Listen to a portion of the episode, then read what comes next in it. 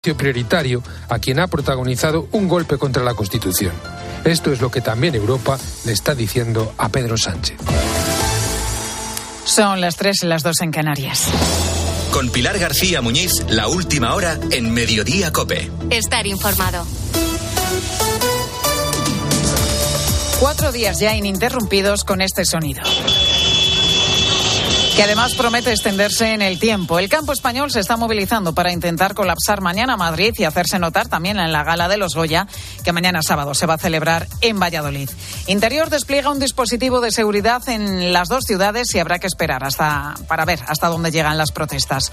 Hoy han sido notables en Oviedo, Bilbao, Mérida, Toledo y también en la ciudad de Pamplona. Civilizar sobre todo el tema de la burocracia, porque también nos asfixia. Tenemos que ser eh, agricultores, tenemos que ser contables, tenemos que ser asesores y, hacer todo eh, uno mismo pues es muy complicado y tienes que depender de otras personas para llevar todo ese tema, eh, todo este tema burocrático y, y te cuestan un dinero y columnas de tractores que se dirigen a Huesca, Zaragoza y Teruel. Víctor, desde Calamocha. Otro día más aquí reivindicando lo nuestro luchando por el sector. Pues hoy llevamos la idea de cortar todo el día y hasta no conseguir lo que, lo que reivindicamos no parar.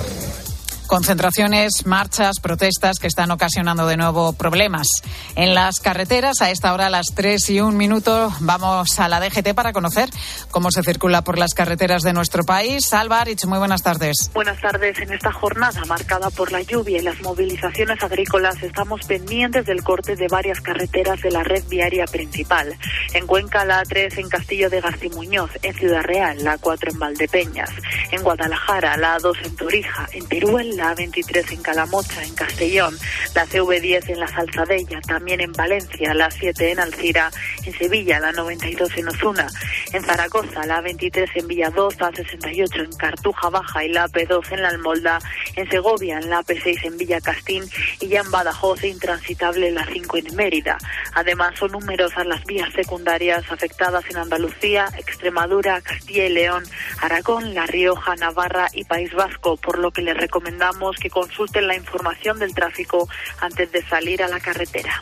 Pues estos atascos por las protestas del campo provocan retrasos en el transporte. Además, una parte de este sector del transporte podría sumarse también a los paros y a los agricultores a partir de mañana sábado. Y claro, conociendo experiencias previas, los consumidores nos preguntamos si habrá riesgo de desabastecimiento. La gran distribución tira de cautela. Francisco Aranda, de la Patronal de Logística. Nos preocupan los efectos que pueda tener el nuevo paro del transporte. Nosotros apostamos siempre por el diálogo y la negociación somos una actividad esencial y eso acarrea una gran responsabilidad tanto económica como social.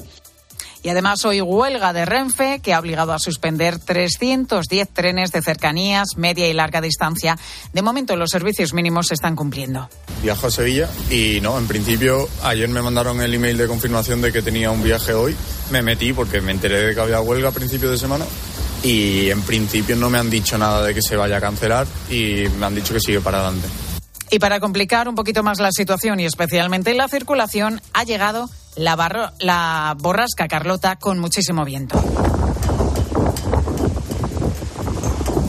Con un fin de semana típicamente invernal, del que prácticamente no se libra ningún lugar de nuestra geografía, fuertes vientos y también lluvia, volvemos a temperaturas más habituales para esta época del año y la buena noticia es que está lloviendo en zonas de extrema sequía como son las provincias de Sevilla, Cádiz o Málaga. Precisamente en Málaga, el Comité de Sequía ha decretado el nivel rojo para la ciudad. El ayuntamiento ha bajado la presión del agua y ha pedido a los ciudadanos que hagan un uso moderado y no la utilicen para limpiar, por ejemplo, coches o regar jardines. Los embalses de la provincia están al 15% de su capacidad. Deportes en Mediodía, Cope. Estar informado. Santi Duque, muy buenas tardes. ¿Qué tal, Pilar? Muy buenas tardes. Partidazo mañana en el Bernabéu. Real Madrid-Girona. Es primero contra segundo. Vamos a ver si se decide o no se decide la Liga mañana. Enseguida escuchamos a Carlo Ancelotti. Vamos a repasar todos los partidos de esta jornada número 24. Vamos a hablar también de la famosa tarjeta azul, si llegará o no al fútbol, mundiales de natación, baloncesto y un montón de cosas más.